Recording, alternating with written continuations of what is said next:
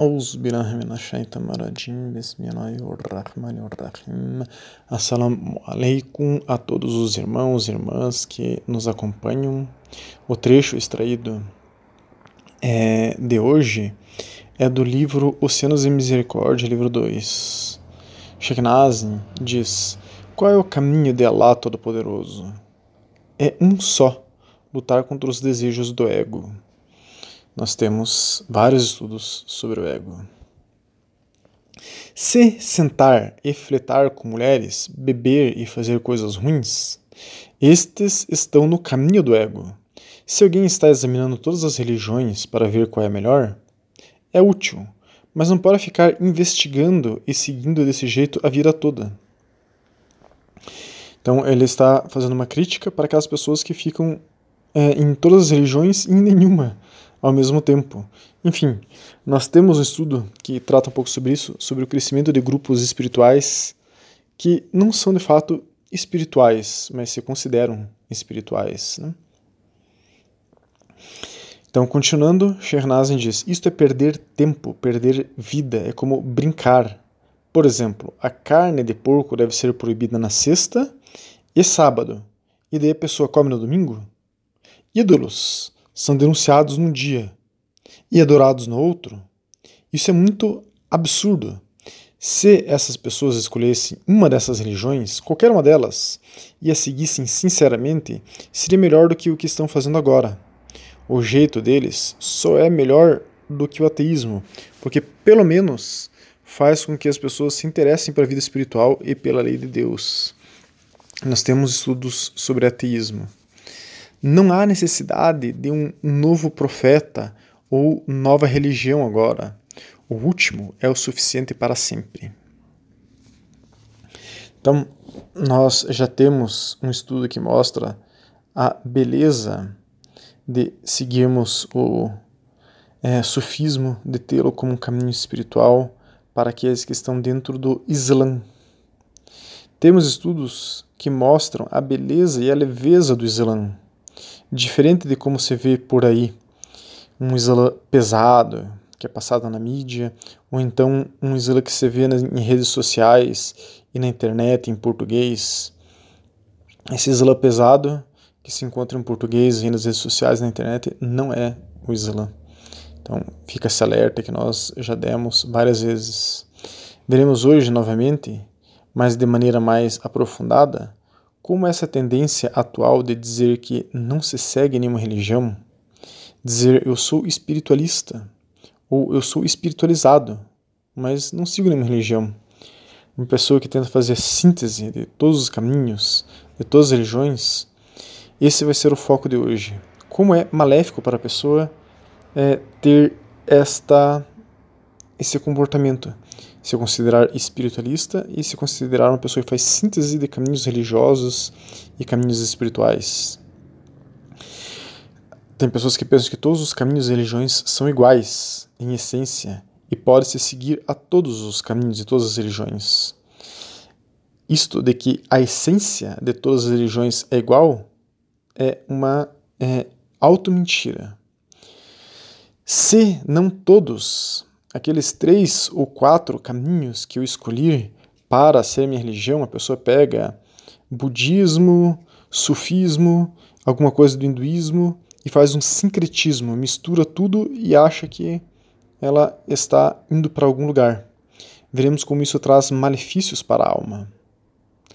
Primeiro, todas as religiões não são iguais. Todas as religiões hoje não são iguais. Talvez tenham sido quando foram reveladas por Allah subhanahu wa ta'ala. Aí tem qualquer sentido esse tipo de pensamento. Dizer que todas as religiões eram essencialmente a mesma coisa quando foram reveladas, ou pelo menos tinham uma essência comum quando foram reveladas, né? É isso que nós estamos frisando aqui. Isso faz sentido e temos um estudo sobre o caminho profético, que aponta que de fato, quando as religiões foram reveladas, elas tinham uma essência comum, porque elas foram reveladas por Allah subhanahu wa ta'ala. Mas o cristianismo de hoje não tem mais nada a ver com o cristianismo que foi revelado por Jesus salam. Nós temos vários estudos que tratam é, sobre o que é o cristianismo hoje. Logo, não tem mais a mesma essência que tinha o, o cristianismo quando revelado e que tem o Islã hoje que está mantido, preservado. Então o cristianismo de hoje não tem nada a ver com o cristianismo de antes e o cristianismo de hoje não tem nada a ver mais com a essência do Islã. A essência do cristianismo de hoje não tem mais nada a ver com a essência do Islã. A essência do cristianismo, quando ele foi revelado, não tem mais nada a ver com a essência do cristianismo hoje. A gente pode usar essa mesma analogia para o judaísmo. E mesmo para outras religiões isso aconteceu. O budismo, hoje, não tem mais nada a ver com o budismo em sua origem. O hinduísmo, hoje, não tem mais nada a ver com o hinduísmo em sua origem. Então, a essência do budismo hoje não tem nada a ver com o budismo antes. A essência do hinduísmo hoje não tem nada a ver com o hinduísmo antes. Então, a essência das religiões atualmente não são iguais. Cada uma sofreu suas distorções, menos o Islã, pois Alá fez uma promessa, Allah subhanahu wa ta'ala, Deus glorioso ta'ala, fez uma promessa no Corão dizendo que o Islã não seria modificado até o final dos tempos. O Islã, como a última religião trazida à humanidade, ela seria a última religião porque ela seria preservada até o final dos tempos. Enfim, nós temos estudos que tratam sobre isso, sobre a permanência exata, precisa de cada é, detalhe do Corão. Quem quiser pode nos solicitar. Hoje, o salafismo e o arabismo, temos vários estudos sobre o salafismo e o arabismo, eles tentam deformar o Islã e deixá-lo de uma maneira como ele não era na revelação. Apesar desse movimento crescer, principalmente na Índia, o salafismo e o arabismo são percentualmente insignificantes frente aos Ahlus Sunnah, aos muçulmanos sunitas tradicionais, que são mais de 1,5 bilhões de muçulmanos no mundo, e são bem diferentes dos salafis e wahhabis. Abu Huraira relatou que o profeta Muhammad sallallahu alaihi wasallam disse: Em verdade, fui enviado para aperfeiçoar e totalizar as boas maneiras. Esse é um hadith Sahih Bukhari, é, autenticado por Al-Albani. Então, o que a gente vê o profeta Muhammad sallallahu falar aqui? Ele veio aqui para a humanidade, o profeta Muhammad para aperfeiçoar e totalizar tudo o que era para ser aperfeiçoado e totalizado, e ele atingiu seu objetivo. Então, a pessoa que quer é, encontrar a essência, o âmago de todas as religiões e todos os caminhos, tem como resultado o Islã. Se alguém quiser, de fato, seguir a verdade como foi revelada em todas as revelações verdadeiras, pode seguir o Islã, que terá tudo aperfeiçoado e totalizado de todos os verdadeiros caminhos espirituais e religiões.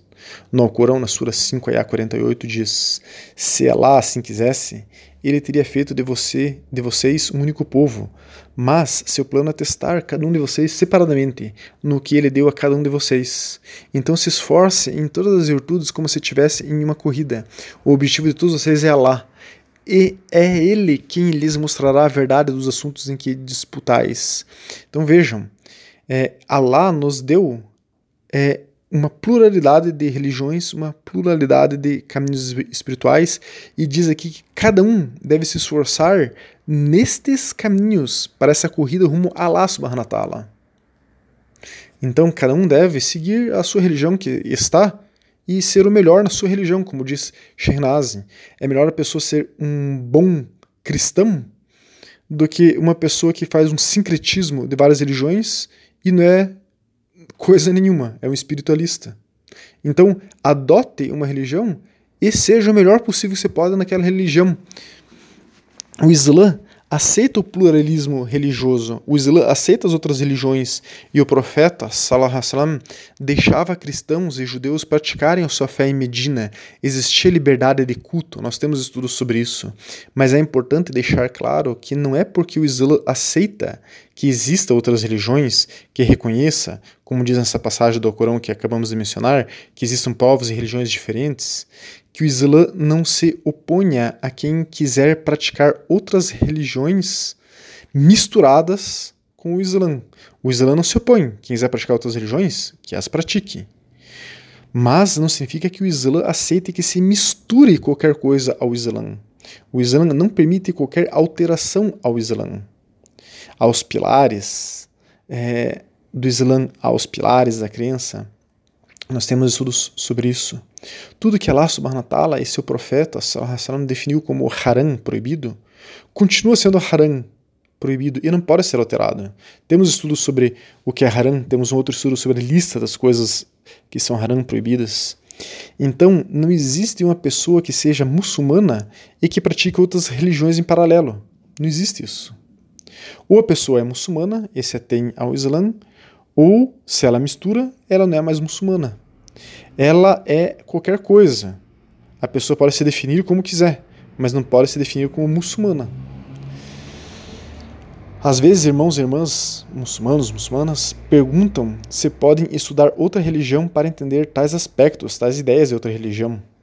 O muçulmano, muçulmana pode estudar à vontade outras religiões, pode tentar entender as outras religiões, o que elas falam sobre os mais diferentes assuntos. Não tem problema entender algo, estudar algo, mas a partir do momento que a pessoa começa a praticar algo que não seja o Islã, um muçulmano uma muçulmana, né? Então a pessoa está colocando praticamente os dois pés para fora do Islã. Temos um estudo sobre kefir, como é a descrença, como uma pessoa pode acabar saindo do Islã, né? É haram, é proibido para um muçulmano rezar o Pai Nosso dos cristãos, por exemplo, pois há mentiras nele. Allah, subhanahu wa ta'ala, Deus Todo-Poderoso, não é pai de ninguém. Como começa o Pai Nosso, né? Pai Nosso que estás nos céus. Não existe pai. Allah subhanahu wa ta'ala não é pai de ninguém. Então, o muçulmano não pode rezar o Pai Nosso. Porque a Sura Ikhlas diz que Allah não gerou e não foi gerado. Ele não é pai de ninguém. E assim, como a gente mencionou esse exemplo, pegando-se qualquer prática religiosa de outros caminhos espirituais de fora do Islã e analisando ela, seguramente se encontrará elementos que destoam de algo do Islã e, consequentemente, fazem com que essa prática seja haram, proibida para o Islã. Não existe sincretismo no Islã. Não existe a possibilidade de se misturar o Islã a outras religiões ou a outros caminhos espirituais. Outras religiões fazem isso. É, a religião católica faz um sincretismo com alguns cultos aí é, afros. E eles colocam isso é, em ritos deles, por exemplo, lá nas escadarias de tal é, catedral de Salvador, o padre está rezando junto com é, religiões afros e fazendo um sincretismo. Muitas pessoas são católicas, por exemplo, e frequentam e praticam espiritismo. Esse é um exemplo comum de tantos outros de mistura que se fazem de religiões. Mas isso não existe no Islã. Se uma pessoa muçulmana e for para uma outra religião praticar, executar outro rito que não islâmico, então essa pessoa está saindo do Islã. Ela está praticamente já se colocando como uma pessoa não muçulmana.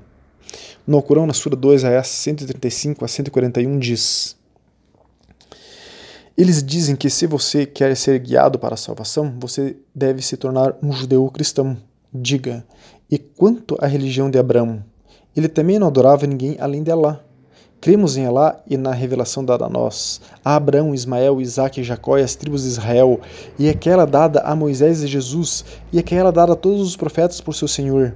Não fazemos diferença entre um e outro deles, e nós nos curvamos a Alá. Então, se eles acreditam eles estão realmente no caminho certo, mas se eles voltarem, Allah será suficiente para eles. E Ele é o onisciente, o onipresente. Este é o batismo de Allah, e quem pode batizar melhor do que Allah? É Ele quem adoramos. Diga, você disputará conosco sobre Deus? Ele é nosso Senhor, e seu Senhor, quem somos responsáveis por nossos que somos responsáveis por nossos atos e você pelos seus, e que somos sinceros nele? Ou dizeis que Abraão, Ismael, Isaac, Jacó e as tribos eram judeus ou cristãos? Diga, você sabe melhor do que Alá?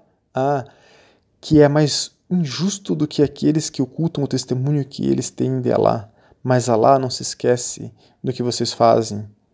Esse foi um povo que já faleceu eles colherão o fruto do que fizeram a vós e do que fizerdes, dos seus méritos, não há dúvida no seu caso. Então, essa passagem do Corão diz que a salvação também está no Islã. Os cristãos e judeus, por exemplo, um cristão, ele acha que a salvação está unicamente no cristianismo. Um judeu acha que a salvação está unicamente no judaísmo. É, mas é, o Islã prevê que há possibilidade de salvação para aqueles que são monoteístas puros. Um cristão pode se salvar, um judeu pode se salvar, assim como um muçulmano pode se salvar, contanto que eles sejam monoteístas puros. Isto é que a gente está agora relatando aqui faz parte da Akida Maturidi, quer dizer, da ciência da crença islâmica, que é a maior base da crença do sunismo tradicional. Então, o cristão monoteísta puro, o judeu monoteísta puro podem ser salvos. Assim como o muçulmano monoteísta, que o muçulmano, se é muçulmano de fato, ele é monoteísta puro, então ele pode ser salvo. Mas isso não significa também que o Islã possa ser misturado com o cristianismo ou com o judaísmo, que isso fará com que o muçulmano seja salvo, por exemplo. Não pode, o Islã não pode ser misturado. É, nós vemos na Akida Maturidi, na ciência islâmica de estudo da crença do sunismo tradicional, que o judeu será julgado de acordo com sua compreensão, de acordo com sua religião. O cristão também será julgado de acordo com sua compreensão, de acordo com sua religião. O muçulmano também, o muçulmano será julgado de acordo com o Islã e com sua compreensão do Islã. Mas aquele que misturou tudo será julgado a partir do quê? Não há parâmetros do certo e do errado para quem mistura tudo.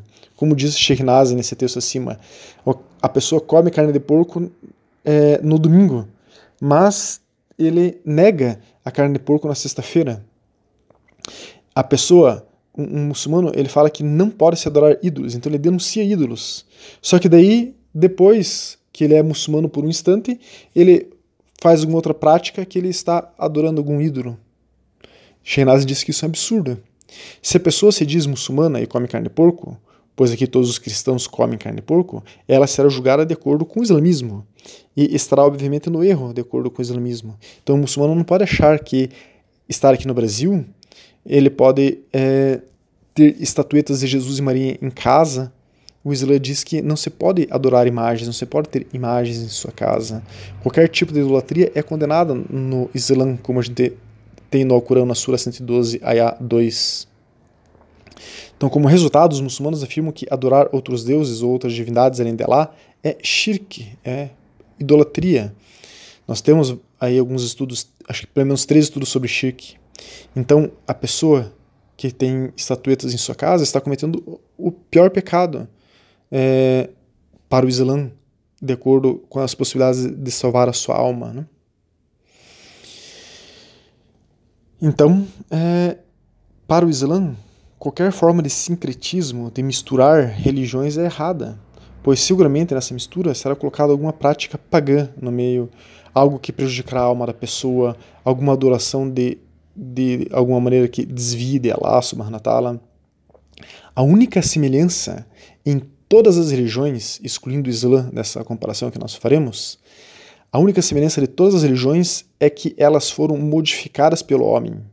Então, são mais provindas do ego humano do que de Deus. Quem buscar juntar essa essência das religiões, como argumentam os espiritualistas, e criar o seu próprio caminho espiritual, estará apenas reforçando a tendência do seu ego, de fazer o que lhe agrada frente ao conhecimento que já foi tirado do ego dos outros. Isto é, a pessoa estará juntando apenas a deformação que os seres humanos deram a tal religião com a outra deformação que tal ser, tais, tais seres humanos deram a tal outra religião. Então ela toma, terá, estará tomando outras deformações de outras pessoas que essas pessoas deram a essas religiões e não está não estará tomando nada dessas coisas que vieram de Allah ta'ala, de Deus glorioso exaltado. Então, o espiritualista criou a sua própria religião, baseada em seu ego e no ego dos outros. Aonde uma pessoa assim vai chegar?